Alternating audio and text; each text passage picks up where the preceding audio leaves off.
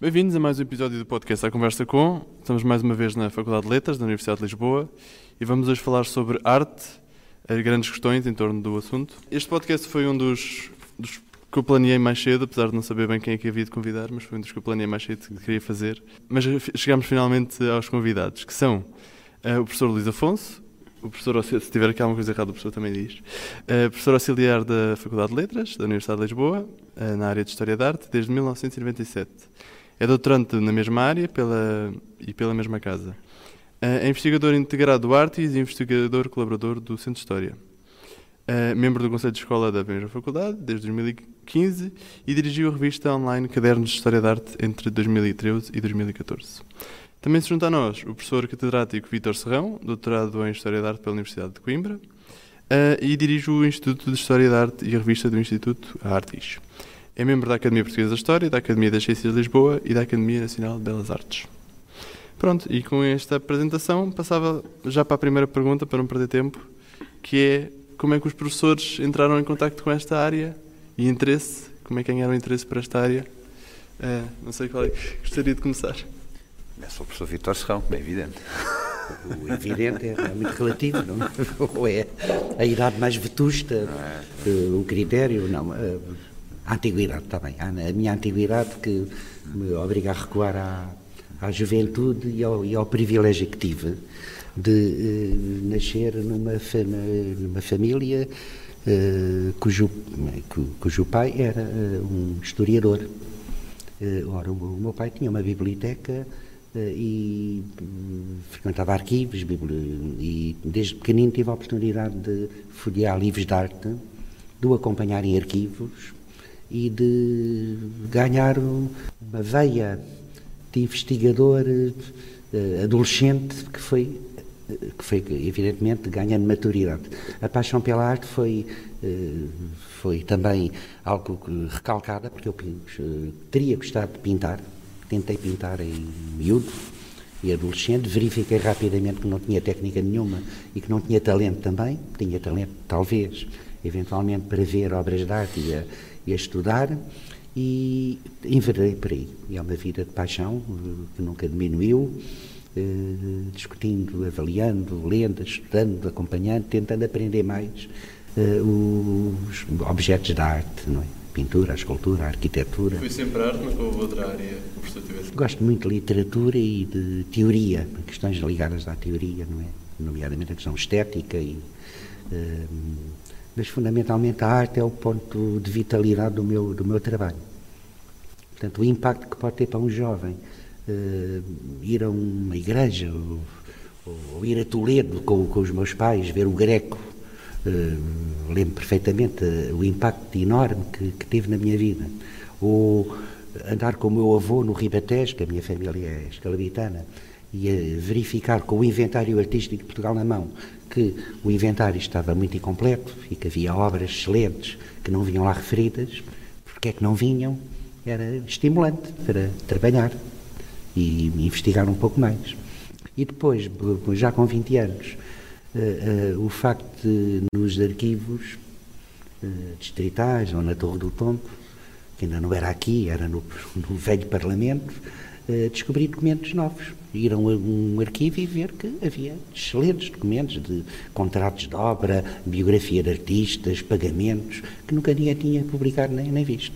Portanto, era uma, verifiquei que era um, uma, um campo de trabalho enorme onde, onde havia pés para andar. E há e continua a haver. Bom, é, é bastante diferente do, do, percurso e da, enfim, da, da história que, que, o professor Vitor Serrão contou agora. Eu tive sempre mais interesse pela história do propriamente pela, pela arte. Quando estava mais no final da adolescência, portanto no final do, do liceu, uh, comecei a ter algum interesse mais pela vertente criativa, digamos assim. Uh, de certa forma também, como não tinha grande uh, habilidade técnica e manual, admirei imenso, sempre admirei imenso as pessoas que tinham mais essas competências desenvolvidas. mas digamos que nessa, nessa altura, portanto, tinha um interesse mais, no final da adolescência, no final do liceu, tinha um interesse mais por, por áreas mais criativas, ligadas ao cinema, ligadas à fotografia. Uh, e na altura, quando sinceramente, quando escolhi o curso de História da Arte, não sabia muito bem porque é que vinha, para o que é que vinha. Uh, mas foi um, um, interesse, foi uma paixão logo imediata. Portanto, as coisas, gostei imenso do curso. Na altura, o curso era uma variante do curso de História, eram quatro anos. Uh, e gostei imenso, tinha imensa coisa para aprender, não sabia rigorosamente nada acerca da maior parte das coisas que estava, que estava a aprender e, portanto, como sempre fui uma pessoa muito curiosa e com um interesse muito grande pela área de História, foi, foi fácil apaixonar. Mas, digamos assim, o interesse não é pela História da Arte, veio por uma via que é o interesse pela História, desde, desde o miudito, tinha um interesse muito grande pela História, desde, lá, desde os 10 anos, 11 anos, por aí, e depois, no final do meu percurso do, do, ensino secundário, realmente comecei a ter mais interesse pelo, pelo cinema, pela fotografia, comecei-me a dar mais com, com outra rapaziada que também tinha interesses eh, parecidos, nada de história da arte, portanto eram coisas mais, mais atuais. E depois as coisas foram, foram acontecendo com, com alguma naturalidade a partir do momento em que entrei aqui para, para a faculdade em que, em que me licenciei.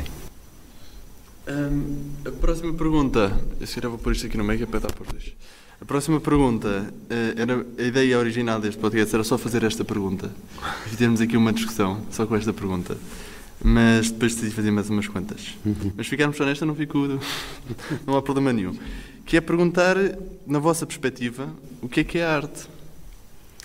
Pois, é, é, um, é um enigma é, eterno e que não tem resposta, efetivamente. A, a melhor, uma das melhores histórias de arte publicadas que é do Gombrich, uma das melhores, pelo menos, indiscutivelmente, abre justamente com, a, com, a, com esta uh, questão, uh, mas conclui de uma forma muito, muito original que não temos dúvida nenhuma de, de quando falamos de arte, efetivamente estamos a definir um território que é inteligível, uhum. porque há um conjunto de características que definem este território da arte que não que continuam perentes o poder de, de fascínio renovado, o, o, o, encantamento que provoca, o caráter único e irrepetível do ato criativo, uh, uh, o facto da obra de arte gerar um, um, público, ter um comportamento, um comprometimento ideológico qualquer com ideias que lhe deram forma e, e projeto, e de ter aquilo que o Walter Benjamin definiu como uma aura, não é? Portanto, algo que é hum, inexprimível uhum. e que é belo. Portanto, é neste aspecto de, de, de, de ver um, um elenco de características vitais que definem a obra de arte material ou imaterial. Falamos de arte matérica, mas também de artes de espetáculo, de, que cabem perfeitamente no mesmo julgamento.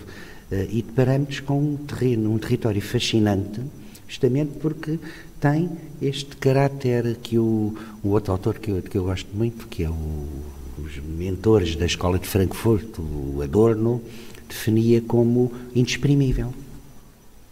Portanto, algo que eh, nos cativa, eh, tal como cativou ontem, tal como cativará amanhã, põe questionamentos e que gera um, um debate permanentemente em aberto. E esta perspectiva de a obra de arte ter uma inesgotabilidade que lhe confere fascínio renovado, que nos reúne aqui. Sim, Estamos e, aqui a discutir arte por este motivo. Não é? é interessante que o professor, as coisas que o professor disse, são, a maioria delas são abstratas, não é? E, portanto, há, há espaço para. A materialidade não é, e o, o, o, o, ato criativo é algo concreto. Claro, claro. Tem, tem, tem... Sim, mas eu digo no aspecto de, de apreciação da obra. Ou seja, há muitas obras, e hoje em dia, na arte contemporânea, por exemplo, que as pessoas olham para as obras e perguntam, mas isso é que é arte? Isso, porquê é que isso acontece? Porquê é que há esse espanto das pessoas? Não sei. Há um, há um mundo da arte em que, de que nós que nós integramos, não é? Os críticos, historiadores, os galeristas, restauradores e também aqueles que destreiam o património, iconoclastas, vend, vendedores, enfim, especuladores da arte, que eh, discutem efetivamente este problema eh, do, julga, do bom e do mau julgamento. Porque é que a obra de arte é avaliável em termos de mercado, de, de, de, de eh, aliás, é uma questão fundamental também, porque o valor de uma obra de arte varia de época para época, a partir do momento em que a conjuntura que lhe deu vida, a encomenda, o cliente primeiro, o primeiro público, mudaram rapidamente. Sim. E este aspecto é fundamental de ter em conta. É? A vida e o entendimento de uma obra de arte, entre o fascínio, o repúdio, o poder eh, comunicativo gigantesco e também a fragilidade que leva um louco, um, um mau restaurador, um vigarista a destruí-la, ou a, a alterá-la, ou a copiá-la fraudulentamente, eh, é muito tenue. É neste campo que nós vivemos, que não é o melhor dos mundos, evidentemente. Mas é um mundo que impõe ética, regras, metodologia e muita teoria. Em torno desta pergunta fundamental, o que é a arte e como é que nos devemos mover com ela. E para o professor, o que é que o professor gostaria de acrescentar? É, uma das riquezas que nós temos aqui na Faculdade de Letra, das perspectivas que os diferentes colegas que aqui lecionam têm acerca de uma série de questões e, desde logo, esta, que é efetivamente a mais decisiva de todas. Eh, eu, eu confesso que eu tenho, tenho uma perspectiva em relação a este assunto eh, um pouco diferente do professor Vitor Serrão. O professor Vitor Serrão é um apaixonado, é um homem romântico e tem uma, uma concepção da, da arte e da vida, eh, enfim, muito militante, muito apaixonada e, e, os nossos alunos adoram o professor Vitor Serrão, entre outras qualidades, precisamente por esta, da, da paixão que ele tem pela, pela arte e a forma como a transmite, e a consegue transmitir. Ehm, eu tenho uma visão um pouco mais ehm, distanciada, mais fria, se quisermos, em relação ao fenómeno, porque ehm, tenho alguma dificuldade em encontrar duas coisas. Por um lado, uma, um conjunto ou uma, uma característica ou um conjunto de características que sejam transversais e hum, transcronológico, transcontextuais desde as primeiras expressões de artes plásticas de, no Paleolítico Superior até aos nossos. Tenho alguma dificuldade em encontrar um fio condutor. Por outro lado, tenho também alguma uh, dificuldade em uh, separar uh, enfim, a definição deste, deste fenómeno daquilo que é um conjunto de convenções criadas pelas sociedades. E, portanto, tenho uma perspectiva bastante mais sociológica, digamos assim, em relação a isto, eh, onde, portanto, o, que me leva a ter, a ter uma, uma, uma, abordagem diferente. Portanto, ao fim e ao cabo, aquilo que eu entendo é uma, em relação ao, ao conceito, é uma, é uma, uma perspectiva mais eh, sistémica, mais, enfim, é fruto mais de um conjunto de convenções do que propriamente um, de um conjunto de características essenciais que sejam, que sejam comuns às obras. Uh, dito isto, o que acontece é que um, nós temos, um, enfim, uma série de dificuldades, precisamente quando, quando, quando, estava, quando estava a referir. Então, afinal de contas, isto é que é arte. Eh, é que temos de ter noção também que a própria noção foi, a própria noção da arte foi, foi se transformando. Houve alturas históricas em que ela nem sequer existia, portanto, haviam coisas próximas, ou às vezes próximas, outras vezes nem sequer existiam, Uh, e uma das características da arte do nosso tempo passa, em grande medida, por uma uh, autodefinição por parte de, dos, dos, criadores, portanto, a definição mais, mais simples acerca do que é arte é dizer que é aquilo que os artistas fazem, não é? Depois temos que saber, então, mas afinal de contas, o que é que é um artista? Ah, um artista é uma pessoa que faz arte, e portanto temos assim uma definição circular, é. não saímos disto. Uh, mas efetivamente, desde os finais do século XIX e sobretudo a partir do dadaísmo, na década de 10 do, do século XX, é, quer dizer, passou a, a, os artistas passaram a, a, desenvolver um conjunto de produções, muitas vezes na antítese daquilo que uh, é a ideia dominante na sociedade do que é que é a arte. Portanto, uma certa resistência uh, à definição da arte Uh, encaixada nos valores e na ideologia de uma sociedade burguesa, uh, industrializada, crente no progresso, etc. E os artistas foram procurando rebater essas ideias e essa definição e, de certa maneira, ainda continuamos a viver sobre esse, sobre esse paradigma, que ao fim e ao cabo é um paradigma, é uma convenção, eh, que hum, está nos antípodas daquilo que foi a convenção, do que era a arte desde o Renascimento até os finais do século XIX. Uh, Corrijam-me se eu estiver errado, mas eu, eu, vejo um pouco os diferentes estilos artísticos que aparecem nas diferentes artes como uma resposta ao que veio antes. Um, não, não será também para esse caminho e também tem a ver com o que a sociedade representa que a arte se tenha tornado um pouco mais abstrata e afastada do, do natural e do, e do belo, talvez? Não, uh, não creio.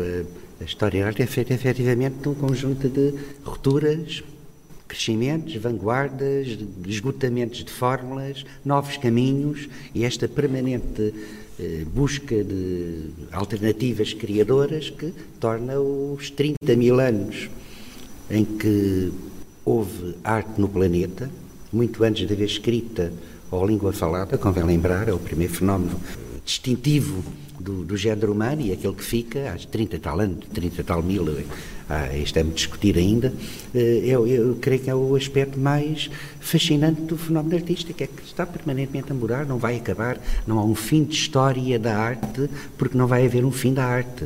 A arte vai continuar enquanto o género humano intervier de maneiras polémicas, porque o poder que a obra de arte tem é maior ainda que a fragilidade que, que carrega. A obra de arte é frágil, porque depende do julgamento, que é efêmero. Uh, raramente um artista tem um, um, unanimismo como o Rafael do Urbino tem, a única me lembro agora. Nunca, nunca perdeu a aura, desde 1520 até agora. Mas por hábito o artista cai, decresce no mercado. O Greco foi um artista altamente elogiado na época e com o Barroco e o, e o Rococó e o Romantismo caiu a pique no valor de mercado e até na, no elogio público, porque estava fora do cânon que acabou de referir, o belo, a ideia de naturalismo, eh, o cânon académico, e emergiu justamente quando a arte abstrata, os movimentos eh, contemporâneos da modernidade o descobrem naquilo que tem de inovador portanto, a procura de novas liberdades criadoras, fora do cânon restritivo do, do academia. Isto para chegar aqui, que a arte é, uma, é um, aquilo que nós chamamos arte, efetivamente, e para nós é muito nítido, estamos de acordo, eu e o Luís, não é? Que tem a ver com esta indesgotabilidade de fórmulas que nos levam a apaixonar-nos por uma gravura do Coa, ou por um capitel eh, eh românico, ou por uma iluminora gótica, ou por um retrato do Renascimento, ou um retábulo barroco, ou um, ou um ready-made eh, contemporâneo, porque a linguagem é eh, eh, equivalente, ao, tem pontos de encontro. Descobrimos que há um, um, território comum que nos permite estar aqui a discutir, a avaliá-los e, e, a dedicar uma parte da vida a, a, escrever e a investigar a respeito delas, obras. Portanto, aquilo que é o, não querendo fugir à, questão fundamental que da, das vanguardas, quebras uh, e rupturas, creio que esta inevitabilidade da história, que prova uh, que, a arte é muito mais forte que os totalitarismos que ocorreram, as artes degeneradas do, do, do Reich e outros momentos foram efetivamente esgotamento da forma, transformando a arte numa mera propaganda de regime ou, ou com a contra-reforma em determinados momentos, prova a vitalidade que ela efetivamente tem em alternativa. E esse, esse tipo de arte que o professor estava a falar, por exemplo, de propaganda, Uh, terá menos valor que. Toda a arte é propaganda, evidentemente, e a pois. nível da, do propagandismo há uh, momentos muito altos e eufóricos. Agora, por hábito, quando a arte é apenas determinada por uma encomenda de, de modelo único, esgota e estiola. E basta comparar aquilo que foi a, a, novidade extraordinária do futurismo e da arte do comunismo, como libertária, como ideia de, uhum. de, de, de, grande fraternidade humana, e aquilo que estiolou com o stalinismo e com o modelo único. O mesmo ocorreu noutros momentos da, da história.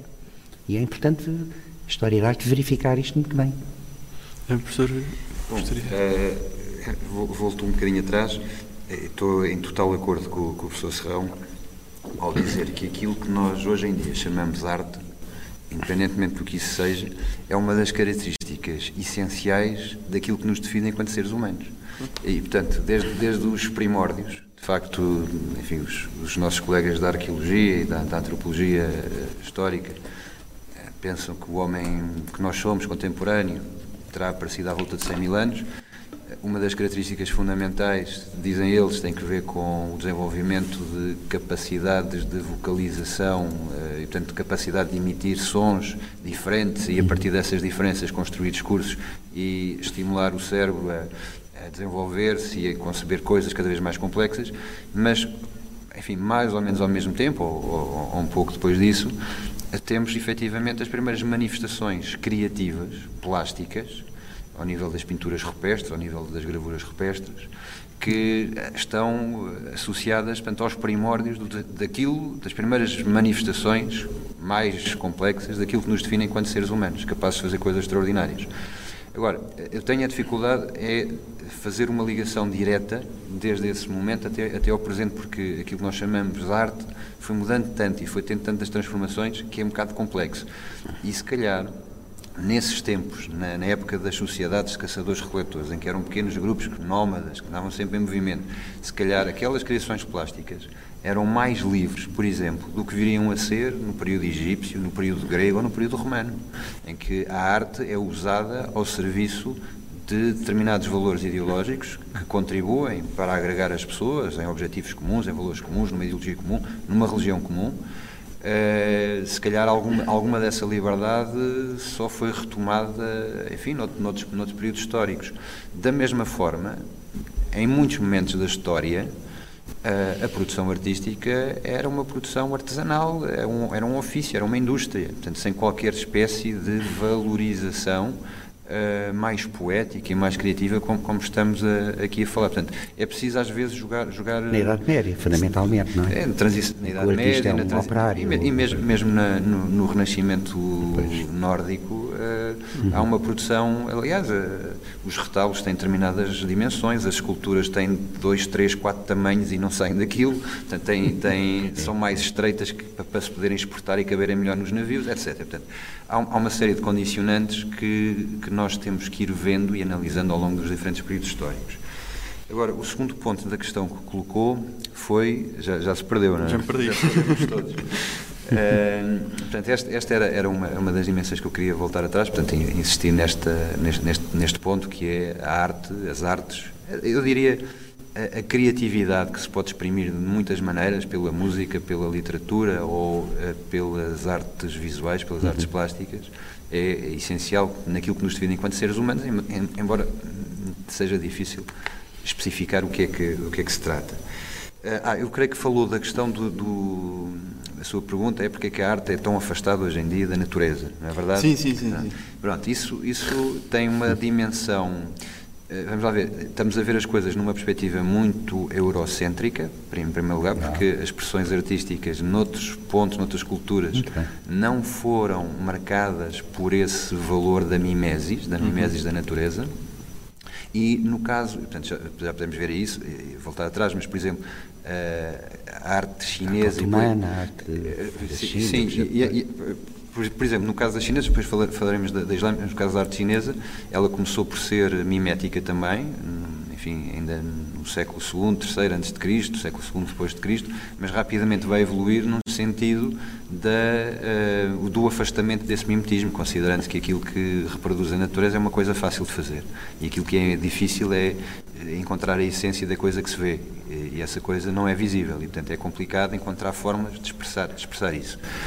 Uh, vamos para a arte islâmica. A arte islâmica eh, repudiou completamente, ou na maior parte dos casos, uh, a representação do, da natureza, do concreto, por razões religiosas. Uh, vamos para a arte africana, para a maior parte da arte africana, e vemos que, apesar de haver momentos em que há uma aproximação à, à mimetização da realidade, um grande realismo, por exemplo, em, em alguns eh, bronzes da, da, produzidos na, na, África Ocidental, século XII, século XIII, século XIV, mas de uma maneira geral é mais esquemático. E, portanto, essa uh, assimilação entre uh, arte e uh, realidade é uma coisa muito europeia, muito grega e hum, foi marcando a arte europeia, com exceção, grande exceção do período medieval, de uma maneira, enfim, alguma parte do período medieval, não todo, Uh, e depois, a partir do momento em que uh, temos a invenção da fotografia, quer dizer, os artistas começaram a achar que a fotografia fazia melhor essa reprodução no retrato, na natureza, do que eles próprios podiam fazer. Então tiveram que avançar para outros, uhum. para outros Até modelos. ao momento em que a fotografia é transformada também exatamente, numa arte que... Exatamente, em que a própria fotografia, há um fotógrafo, Stiglitz, começa a, a estar farto de, de, das pessoas estarem concentradas na objetividade da, da, fotografia, começa a apontar a câmera para o céu, começa a fotografar nuvens, portanto dá padrões abstratos, portanto isto na década de 10. Uh, tem, a outra questão que, que estava a falar, uh, das rupturas, não é? Às vezes há rupturas, de facto, e há, e há, e há diálogos, portanto, há um fenómeno quase que dialético, por vezes, não é? Tese, antítese, depois uma tentativa de síntese, mas em muitos casos aquilo que é apresentado como uma grande oposição muitas vezes é mera retórica de autoafirmação, são Sim, questões claro. geracionais, são questões uh, de, às vezes ideológicas, porque... Mas isso uh, traz diferenças, não é? Traz, traz diferenças, mas, mas, vamos lá ver. Mas muitas vezes as diferenças que nós estamos a observar são diferenças de natureza formal, não são transformações de fundo. são, são coisas que estão à superfície, não mudam na, na profundidade.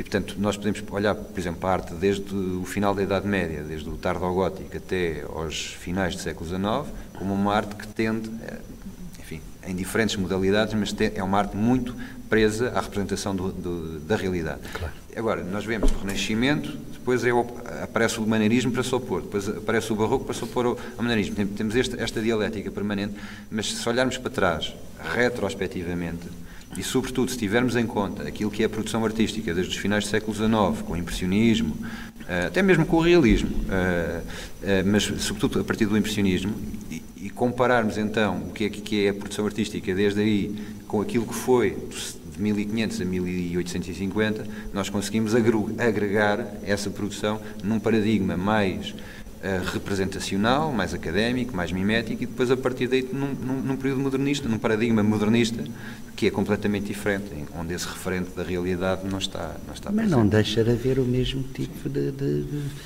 pilares identitários, digamos, que é a liberdade frenética que o artista, quanto melhor, eh, mais qualificado é, uh, procura atingir.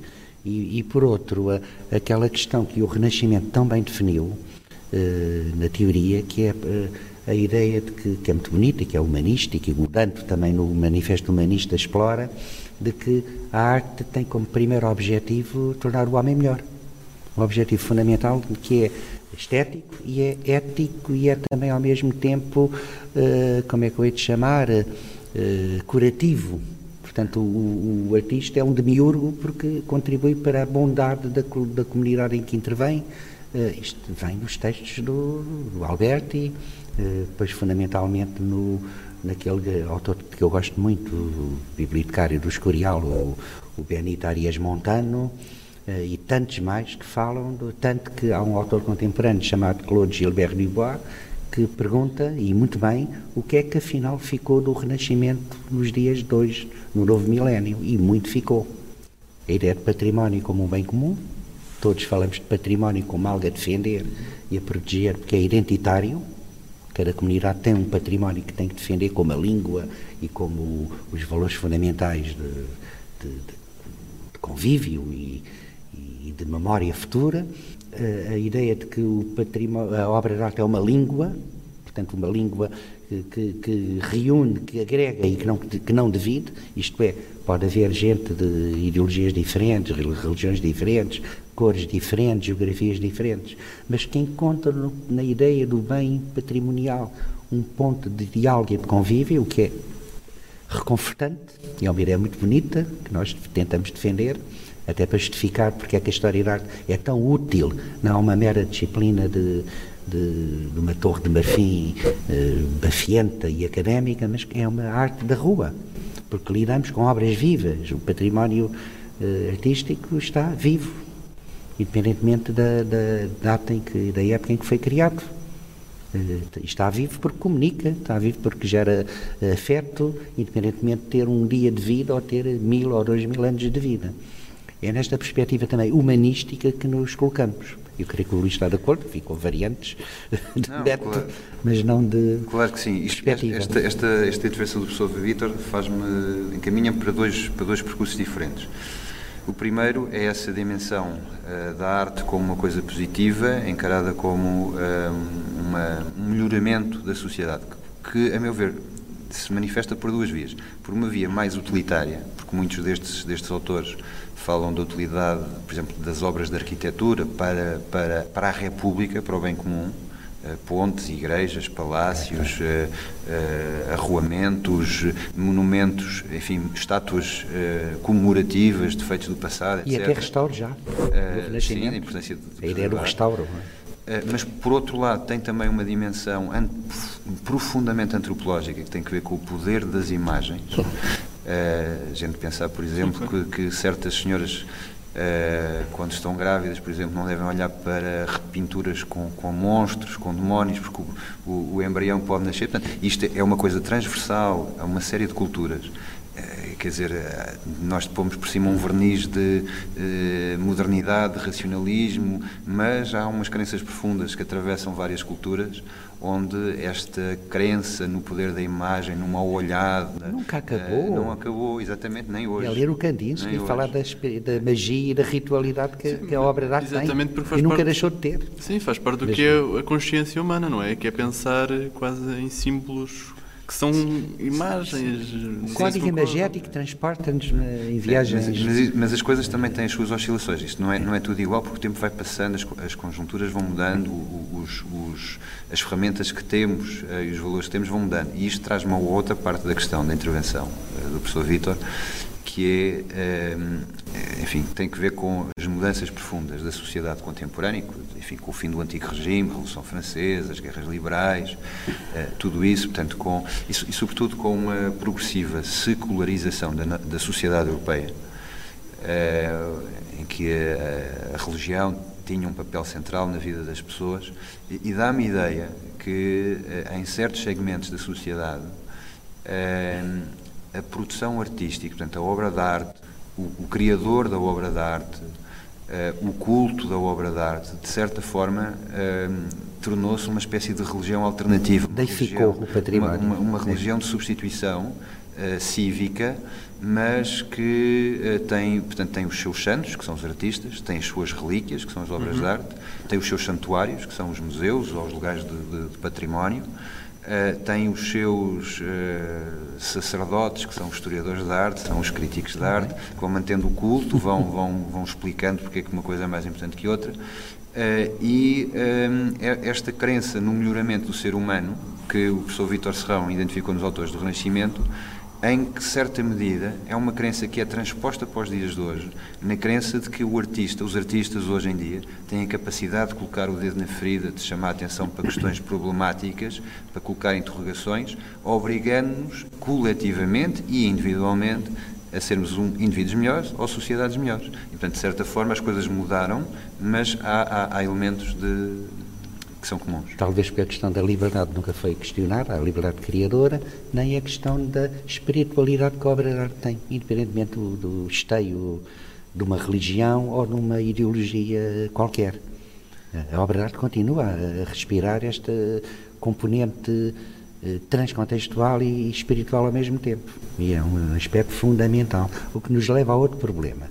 O poder da, da, comunicabilidade da imagem, que tem a ver com o o fascínio, o poder que é permanente, porque é renovado a qualquer momento. Podemos reabilitar um artista que esteve na escuridão durante muito tempo e isto ocorre connosco a toda a hora. O Luís tem feito trabalhos excelentes na iluminura, na, na tumularia gótica, eh, na, na, pintura mural, no freio, e tem vindo a revelar, que eu também, de todos nós, atualmente, em Especialmente Portugal, o professor Vítor Serrano. Não, porque, mas não é por mérito, é pela qualidade extraordinária que o património português tem, de, em qualquer época. E, e este trabalho de redescobrimento vem confirmar isto, não é? O poder de comunicabilidade que uma obra tem, mesmo que em momentos de, em que o gosto foi alterado eh, radicalmente, deixe de haver perspectiva. É, avaliamos no mercado da arte como é que uma obra vale e deixa de valer e volta a valer noutro momento e noutro contexto. Mas eu queria chegar era a outro ponto ainda.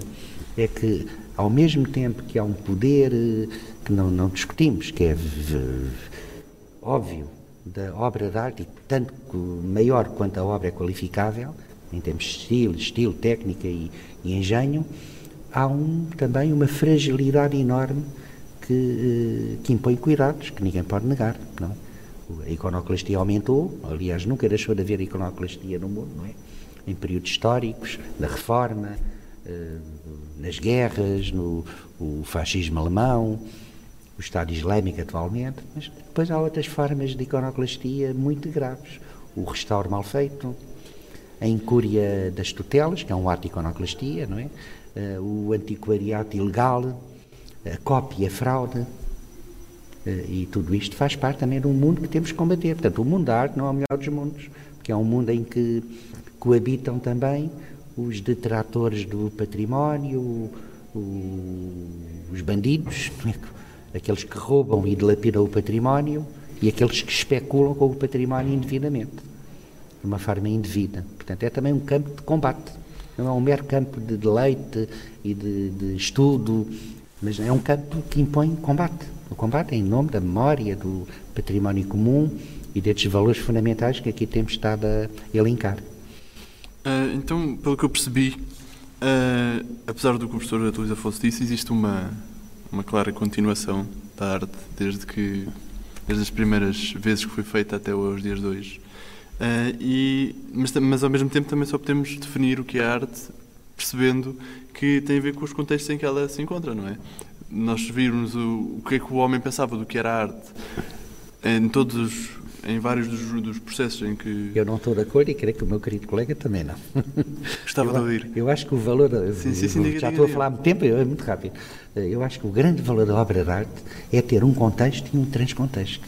E não podemos abdicar nenhum deles. Eu, quando estudo uhum. uma pintura maneirista, tenho que entender o cliente, a modalidade ideológica que lhe deu, deu forma ao pintor ou ao escultor, o impacto do público e tem que estudar e investigar muito bem aquele momento, 1540, faz de conta, investigar muito bem aquele contexto em que o artista trabalhou para quem, com quem e com que meios, mas depois tem que acompanhar o, a vida, a transcontextualidade ou a memória acumulada que a obra teve de então até agora, uhum. para avaliar justamente o impacto maior ou menor, ou a escuridão que a obra percorreu. E é tão importante estudar o contexto como a vida hum, porque é vida também. A obra não morreu quando o contexto muda, continua a viver até agora. Isto, isto é, é, fácil. É a minha perspectiva de, também. Não, de, é, é, fácil, é fácil de perceber nesta perspectiva. Se a gente pensa, pensar, o exemplo mais clássico é a, a famosa pintura do Picasso, Le Demoiselle d'Avignon, uhum. portanto, 1900 e picos. É, é uma obra fundamental no, enfim, naquilo que é a evolução, a transformação da arte ocidental. Mas o que é engraçado nesta perspectiva é que é, é, a obra é isso, foi isso, mas foi isso e mais todas as leituras, todas as cargas, to, todas as cargas que foram sendo acrescentadas como uma espécie de camadas numa cebola, enfim, temos N camadas, e então a obra é importante por ser ela própria, mas sobretudo porque outras pessoas foram dizendo que ela era importante por causa disto, por causa daquilo, foi influenciando outras obras, portanto foi acrescentando outros contextos além do contexto da sua criação. Uh, eu, eu, tenho, uh, enfim, mas volta, voltando ao, ao, meu ponto, uh, a minha resistência é nós olharmos, é, é uma posição muito cómoda e muito simples, simplificadora, de estarmos hoje aqui e olharmos para trás contarmos uma história, procurarmos perceber o que é que une, o que é que há de comum entre uma série de, de fenómenos, uma série de objetos, e encontrar-lhes uma narrativa que os unifique. Eh, essa é a coisa mais fácil. O mais difícil é eh, perceber onde é que estão as rupturas, porque eh, onde é que estão as diferenças, onde é que estão. Porque aquilo que é comum, aquilo que o professor Vitor São estava a dizer, há duas coisas que são comuns, na minha perspectiva. Uma é essa capacidade criativa, esse desafio, que pode ser trabalhado de uma forma mais, uh, mais aberta ou uma coisa mais uh, standardizada. É? E é preciso também, muitas vezes, não esquecer isso. Uh, por outro lado, além dessa capacidade que está no, no, lugar do criador, digamos assim, há outra que está no lugar do, um, do observador, portanto, do sujeito. E o, o sujeito tem tanta capacidade digamos assim, é tão importante o papel do sujeito na abordagem da obra de arte quanto o papel do criador, no sentido que é o sujeito que tem capacidade para reconhecer claro. determinadas características na obra, determinados valores na obra, que não estão, não são, não são evidências. Portanto, ou seja, é, é uma interação uh, que, que tem que ser permanentemente uh, estudada e uh, balizada e que não é uma não é não é líquida não é uma evidência. Portanto tem que ser trabalhada tem que ser estudada tem que ser explicada. E, e o, o, observador portanto o, o, sujeito quando está perante uma, uma, série de obras desde o paleolítico até até agora há uma coisa que é comum e aquilo que é comum fundamentalmente é o sujeito. As obras são todas diferentes têm todas diferentes contextos têm todas diferentes histórias diferentes realidades. Aquilo que as unifica é o sujeito é? E, portanto, o sujeito e depois, naturalmente, todo o enquadramento, toda, toda a historiografia, toda, todo, todos os valores, até mesmo ao nível do senso comum, que o sujeito uh, encarna. É? Portanto, é, é uma questão apaixonante. Uh, nós, enfim, sendo historiadores, temos tendência a contar narrativas, a fazer histórias, e as histórias normalmente têm um começo, um desenvolvimento e um fim. Uh, e o que devemos chamar a atenção aos, aos, nossos estudantes é que, pronto, calma lá, porque há aqui vários percursos. Isto não era uma inevitabilidade, há aqui coisas que estão ligadas, mas que eram separadas. A noção de arte é, é, é exemplificativa, quer dizer, a noção de arte, de, na Grécia e em Roma é um saber fazer. Quer dizer, a, a, noção de arte nem sequer existe. Temos, temos, temos a técnica, uhum. depois no latim temos a, a obra-prima, chamada obra-prima. Sim, obra dizer, são, são, são, são, conceitos que vão evoluindo e uma das coisas engraçadas que nós podemos fazer é perceber a história da evolução dos conceitos e perceber como muitas vezes aquilo que achamos que, que existe desde os primórdios dos tempos não é bem assim. A obra mestra, que é a primeira obra do, do operário, não é? No ateliê, a obra venusta, que tem a ver com a obra bela. Eh, mas, de facto, eu, eu, esta questão é muito importante do eh, que foi colocada do, do papel que cabe ao recriador que olha, que é o historiador de arte, não é? Que recria e tem, tem que recriar efetivamente, colocando a história de arte num patamar em que não é meramente descritiva nem factual eh, ou biográfica, como durante muito tempo foi. A história de arte biografava artistas e descrevia formas. E atualmente estamos mais preocupados com o contexto, com a ideologia, com, com a transcontextualidade da obra e também com um olhar antropológico, há bocado foi bem referido, não é? Tem que haver, é obrigatório, uma perspectiva antropológica da arte, defendida por um autor escrito por mim e pelo Luís, que é o Abi Warburg, o pai da iconologia, e que é fundamental compreender o homem e a mulher que criam, que veem, que, que, que admiram ou que odeiam, que amam ou que distraem. Portanto, este este agente outro acumulado ao longo do tempo que atua perante a obra, com a obra. Um, e que lhe acrescenta memória também. E continuando na mesma conversa, perguntar então e o que é que pode ser arte? Porque, eu, pelo menos no cinema, eu encontro um pouco a ideia de que é-nos é imposto muitas vezes uma obra, uma obra ou um filme ou, ou noutra arte qualquer, são quase há, há tendências do que nós podemos apreciar e do que, do que nós não devemos apreciar um, do que é bom e do que não é bom. Uh, como é que nós podemos, como é que, isso, como é que se pode jogar com isto? Que é entre o que é aceitável e o que não é aceitável, que depois pode vir a ser aceitável ou não? O que é que vocês têm a dizer sobre isto? imenso, imenso. É, é, como pegar. Eu, eu, se calhar, a qualidade do julgamento, não é? Uhum. Crítico. É, uma das coisas que, eu, que me preocupa imenso é precisamente essa questão que está, que está a referir, que é a normatividade é, do bom gosto, uhum. é, ou do gosto adequado. eu, eu, como, enfim, em termos de valores pessoais, o valor que eu mais prezo, acima de todos, é o da liberdade. E a liberdade a todos os níveis e uh, incluindo a liberdade ao nível do gosto. A pessoa não se sentir, uh, uh, enfim, incómoda, inconfortável com o facto de gostar de uma coisa que as outras pessoas mais entendidas dizem que é um, é um gosto medíocre, é um gosto baixo. e, portanto, eu acho, eu acho que nós temos a obrigação de dar formação e informação às pessoas para as pessoas poderem decidir pelas suas próprias cabeças, o que é muito difícil, eh, e ehm, poderem gostar sem, sem terem vergonha do que quer que seja. Portanto, não, não há. realmente, a arte tem sido utilizada desde sempre desde sempre, pelo menos desde as sociedades históricas, pelo menos falando da, da Europa e da, da Ásia, como eh, um instrumento também de definição do estatuto de classe. Eh, e, portanto, as classes elevadas são as classes que detêm o monopólio do bom gosto, vão alterando. Também são elas que têm a capacidade de consumir determinados produtos artísticos que não estão acessíveis à maior parte da população. E, portanto, a única certeza que temos, e fez muito bem dizer isso que disse, é que, estava a dizer que umas vezes aquilo que é bom agora vai deixar de ser e para voltar a ser no futuro, é precisamente essa oscilação eh, que eh, comprova, se não houvesse outra maneira de o fazer, do elevadíssimo grau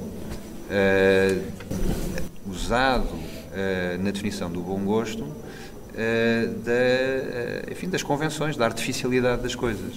Nós tendemos a gostar de certas coisas porque somos criados numa sociedade eh, e somos habituados a, a, valorizar isto ou aquilo, mas somos também muito condicionados por aquilo que os especialistas nos dizem que é aquilo que devemos apreciar. Portanto, eu acho que as pessoas devem sentir-se livres de gostarem do que gostam, mas também devem sentir-se obrigadas, do ponto de vista ético, em procurar saber mais e questionarem aquilo que gostam. Pronto, mas não, se a pessoa gosta de ter uma coisa kitsch, eh, uma obra kitsch ou uma decoração kitsch em casa, depois que tenha. Eh, e que desde que se viva feliz, é preferível isso uma pessoa que compra um quadro e tem um quadro, que não percebe nada do quadro, eh, não gosta, a primeira impressão que tem do quadro é que não, não gosta, se calhar nunca vai gostar dele ao longo da vida, mas que lhe dizem que é uma coisa importante, que é uma coisa com, com impacto, e a pessoa, até em termos de estatuto social, fica com aquilo, apesar de não, não, não apreciar muito, não é? Portanto, acima de tudo, liberdade. Informar, uh, dar ferramentas, mas para as pessoas poderem decidir uh, com, com, com, total liberdade. Está, está tudo dito, excelente, e arejado. Mas eu queria que, levando este tema para, para o canto da história da arte, a gente também evoluiu aí, ainda bem. Ou pelo menos eu estou, estou otimista, porque aquela história de arte que, em que eu aprendi, que era uma história de arte elitista, feita por obras-primas e autores que já, já estavam quantificados eh, e definidos previamente, e onde não cabia mais nada, fez estragos terríveis. E a nível eh, político, então, era uma história de arte branca, europeia, imperialista, esclavagista, eh, eh antifeminista, profundamente colonialista, em que não entrava a arte africana, a arte do, eh, dos povos dominados, a arte pré-colombiana não cabia, as mulheres não tinham direito, é outra pergunta que vai colocar. A mulher, os doentes mentais, a arte dos alienados, a arte neoprimitiva, ficavam de fora, a arte popular, obviamente, e, e a gente evoluiu muito. Houve autores que vieram a. Para acabar, a questão da microhistória de arte. Portanto, chegámos a um patamar em que há uma área que nós chamamos de microhistória de arte, com este nome ou com outro, que está atenta às periferias. Portanto, não é o bom e o mau que determina a primeira escolha, é o comportamento em contexto, numa perspectiva alargada. Deixe-me só interromper aqui para, para dizer isto. Uh, isto que o professor Vitor Serrão está a dizer, portanto, é em termos gerais da disciplina, em termos internacionais. Mas, uh, agora, em termos nacionais, tem, tem o privilégio de estar aqui perante um, um monstro, no bom sentido. Dois monstros. Um monstro, no bom sentido, que é o professor Vitor Serrão, porque muito de, de, disto que ele acabou de dizer, desta mudança, da, da, da, no caso português, é, é fundamentalmente a saída de, do estudo e da valorização da obra de arte como símbolo da identidade nacional, como manifestação, expressão da alma portuguesa com os seus valores certos, com as obras certas, com, eh, com, com, os artistas eh, valorizados. Aquilo, que, aquilo que é o trabalho do professor Vitor Santos, estamos a falar quase de, pai, de meio século de trabalho, de, de, de investigação de publicação deste senhor que aqui está sentado à nossa frente. Em grande medida. O Luís não fica atrás, Não, agora por- estamos aqui na, no Alto Não, não, não, tem não, 40 não, anos. Não, temos, tenho, Tem 42, tenho, não é? tenho consciência das, muito boa das, das minhas qualidades e das minhas limitações. E, E- portanto, e- não, não, o que é comparável é comparável, o que não é comparável não é comparável. Mas um- um- esta grande mudança, em grande medida, resultou do trabalho deste senhor, porque foi das primeiras pessoas a fazer, a fazer duas coisas. Por um lado, a trabalhar os arquivos e encontrar informações novas, eh, quando a maior parte da história da arte repetia aquilo que os outros já tinham, já tinham encontrado. Mas a outra, se calhar, eh, enfim, o grande contributo eh, que este grande historiador que está aqui à nossa frente, historiador de arte, deu foi, efetivamente, trazer para o centro da pesquisa e para o centro do estudo, para aquilo que era que estava esquecido, aquilo que era completamente marginal, aquilo que era menorizado e desprezado. Eh, E não digo que, trouxe, que isso veio substituir eh, os Jerónimos, ou a Torre de Belém, ou os painéis de São Vicente, mas eh, abriu campos eh, para outros investigadores, alargou aquilo que é a área de estudo da história da arte portuguesa e obrigou a equacionar as hierarquias existentes do ponto de vista da qualidade ou não qualidade. Um, e, portanto, em, em, grande medida, devemos, para o caso de Portugal, devemos muito disso a este senhor que aqui está. Eu não tenho palavras para esta eu, nós estamos conscientes também da, da, do crescimento que houve, porque há 40 anos, há 30, a história da arte em, há 40 anos, a história da arte em Portugal era o, o renascimento, o, o, a reconquista cristã e o românico do Entor e Minho, e era o manuelino como a arte dos descobrimentos, e era o barroco de Dom João V, e nem o outro barroco contava, a talha dourada, o azulejo, então, artes decorativas era menor. Portanto, a gente evoluiu muito na, no olhar para nós próprios e no descobrimento, no descobrimento de um país tão rico como é Portugal. Portugal é, com o respectivo império. É, é Convém claro, não deixar de parte. É claro que isto é um movimento de, que tem que ver com, com a criação das, das univers, dos cursos de História da Arte e por aí fora. Mas esses movimentos precisam, não teriam avançado tão depressa se não houvesse, vá lá, um desbravador. Portanto, tem que haver é? teoria, Portanto, tem que haver algum equipamento teórico em que e o, exemplo, o estudo da periferia, o estudo da, da microhistória, como a gente chama. E a, foram, foram... E, a, e a, legitimação destes, deste, às vezes estamos a falar de períodos históricos artísticos completos, por exemplo, o maneirismo, dizer, não, não era estudado, ponto. O rococó. Pronto. É, e, e, portanto, é, até o próprio trabalho que o professor Serrão fez de legitimação de certas, certos períodos e de certas artísticas como, enfim, dignos de estudo, foi, foi importantíssimo para, para acompanhar esse crescimento, vá lá, demográfico, quantitativo, que foi, foi a criação dos cursos de História da Arte na década de 80. Isto leva a outra pergunta, qual, qual, é a expectativa que nós temos do crescimento, da empregabilidade e do futuro da história da arte em Portugal? E eu acho que estamos de acordo que é uma perspectiva de otimismo muito grande. Temos material,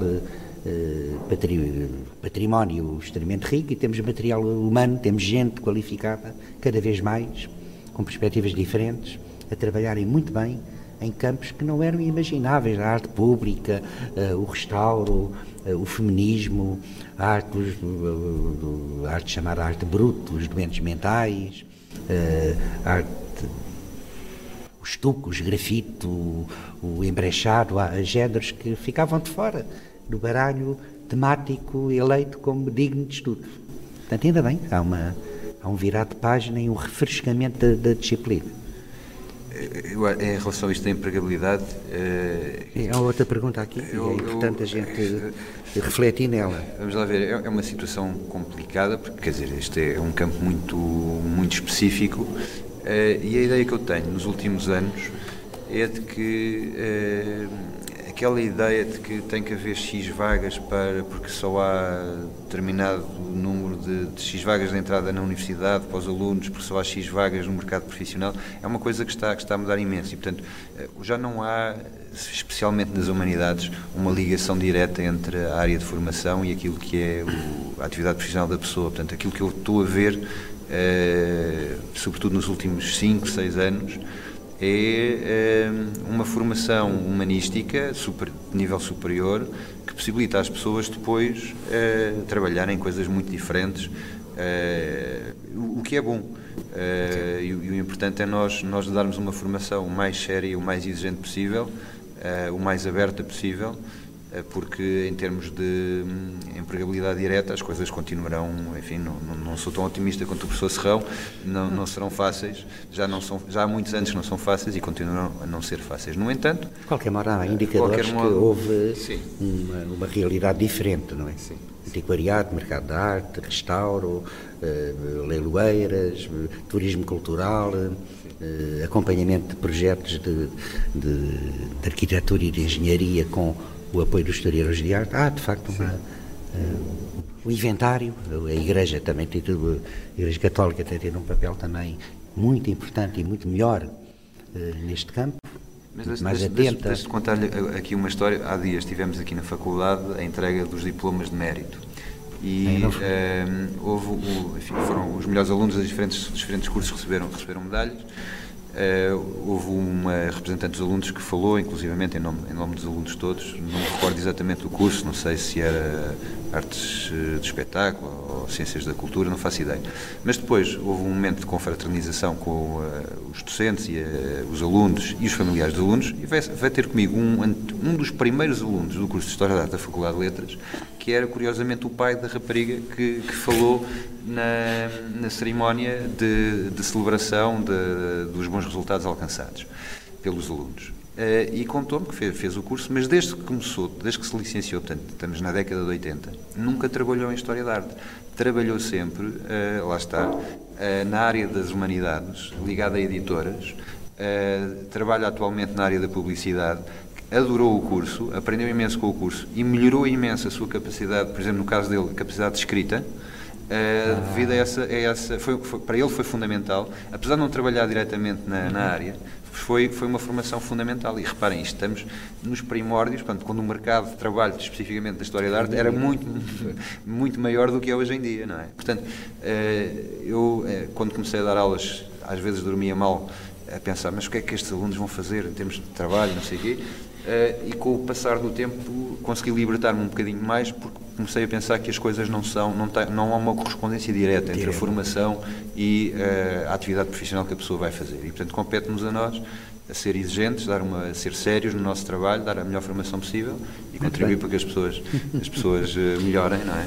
E Sim, mas, mas falando de, continuo a falar disso, nos cursos mais uh, técnicos, por exemplo, e, e, a área também tem, mas aqui na faculdade penso que somos, são mais teóricos. Sim. Uh, nos cursos mais técnicos há uma, há uma mesmo na perspectiva do, de um pai, por exemplo, há, há uma, e mesmo da sociedade, a sociedade aceita muito mais facilmente que um curso seja tu tiras este curso e fazes isto, do que tu tiras este curso e podes fazer uma série de coisas. Um, mas é como, como em tudo na vida. A realidade, a realidade acaba por transformar aquilo que são, são os desejos das pessoas. Não não, mas é porque há um olhar estético também que foi aqui aprendido. Eh, não é tão teórico como eh, muitos imaginam.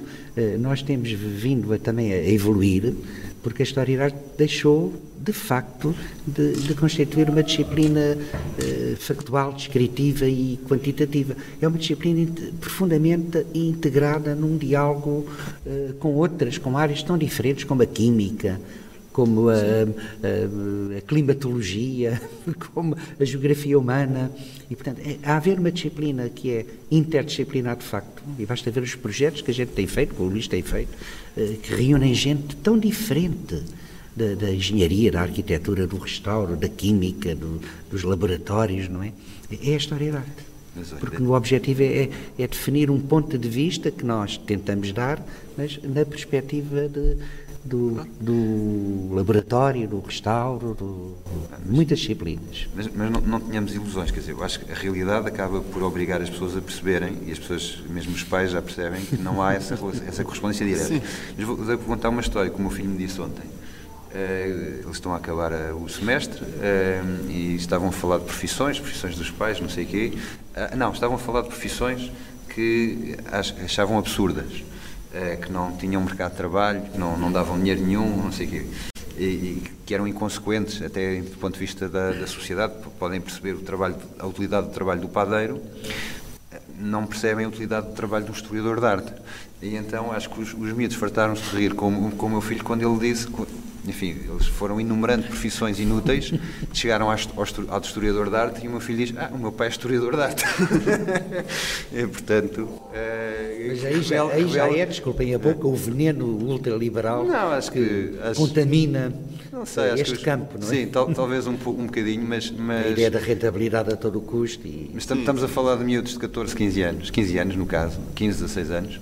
Uh, e é interessante ver como estas coisas continuam, estão enraizadas. Mas, mas como eu digo, a realidade encarrega-se de alterar aquilo que são os valores que as pessoas têm por enraizados, não é? Portanto, e, e, e se calhar até é bom, porque... A, a e como é que o menino reagiu? Como é que... Também... Uh, reagiu muito bem. Uh, disse, olhem que o meu pai... O meu pai não? não, o, meu pai, o meu pai é historiador de arte e, é muito, e vive muito bem, vive muito satisfeito com o trabalho que faz e acha que é um trabalho importante. Mas acho que não conseguiu convencer os colegas. acho que continuo a achar isto uma coisa inútil. Mas, uh, enfim... Não só, só, só trabalhando das coisas e percebendo o que é que as coisas são, se calhar também é um problema disso. Sim, o professor, o professor Vitor São estava a falar muito da questão da, da utilidade da nossa atividade e é, é realmente muito útil para. Eu, eu, se calhar, mais do que em cidades como Lisboa e Porto, não é? grandes, grandes metrópoles, é, é uma atividade muito útil uh, em comunidades mais pequenas, onde a revitalização do património da, do, do, pequeno monumento, de uma uhum. ponte do período romano, de uma igreja medieval, de um retábulo barroco, uh, é, tem, tem de facto impacto, não apenas eh, em primeiro lugar, tem um impacto para a identidade das pessoas que vivem num determinado sítio. Conhecerem melhor e, e reconhecerem-se a si próprias e à sua comunidade como uh, tendo uma história e tendo uh, coisas importantes que, que, são, que são valorizadas por, for, por pessoas de fora. Por outro lado, também há toda esta questão, estamos cada vez mais dependentes do turismo apesar do turismo estar concentrado em Lisboa, Porto, Algarve, mas uh, gradualmente, e Fátima, sim, sim. mas gradualmente vai se estendendo para outros locais e, portanto, nesse sentido, é uma, é uma, é uma atividade profissional importante, não é não é decisiva, não salva vidas como um médico, não dá pão para a boca como um padeiro, mas é muito importante porque eh, ajuda, eh, sobretudo em, em, contextos mais eh, com menos recursos e com, com menos capacidades de fazer face àquilo que é a globalização dos nossos dias, de terem no património artístico, no património histórico, um elemento de valorização identitária e também de valorização económica. É? E nesse sentido. E quanto a não dá pão para a boca, a história trava atentados e previne eh, concretamente, não é? Tem havido eh, perigos iminentes de, eh, relativamente a bens culturais e artísticos que foram impedidos no, no último momento devido a haver trabalho, a haver memória acrescentada pelo estudo dos historiadores de arte, que é, que é relevante.